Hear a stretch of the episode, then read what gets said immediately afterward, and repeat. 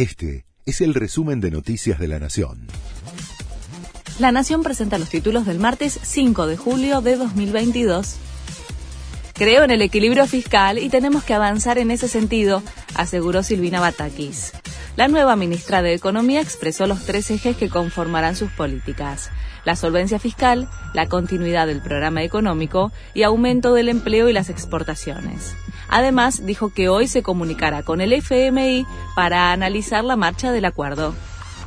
Tras una reacción negativa de los mercados ayer, se espera el comportamiento de hoy.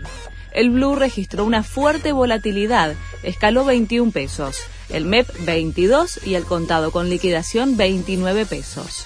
Tras el feriado en Estados Unidos por el Día de la Independencia, vuelve a operar Wall Street y hoy se verá el impacto externo.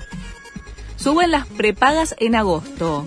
Las entidades ya están comunicando un incremento de 11,34% para el mes próximo.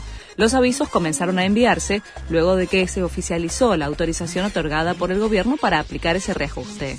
Los precios de los planes de salud acumularán una suba de casi 69% en los primeros ocho meses del año.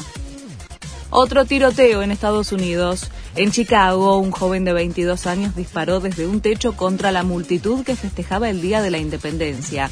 Hay seis muertos y decenas de heridos. Además, dos policías resultaron heridos de bala en festejos realizados en Filadelfia.